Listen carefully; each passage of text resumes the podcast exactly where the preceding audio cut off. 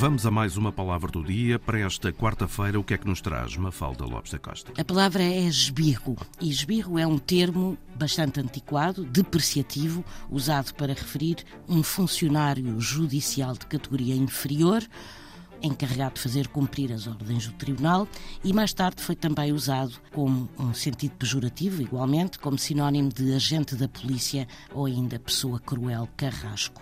O termo vem do italiano, onde significa polícia, guarda-costas, e deriva do latim, deriva de birros, que remete para vermelho e estaria relacionado com a então cor vermelha de parte do uniforme dos agentes da polícia italiana. Cá está, não falha a palavra do dia, sempre da segunda à sexta-feira e em permanência em RTP Play. A edição é de Mafalda Lopes da Costa.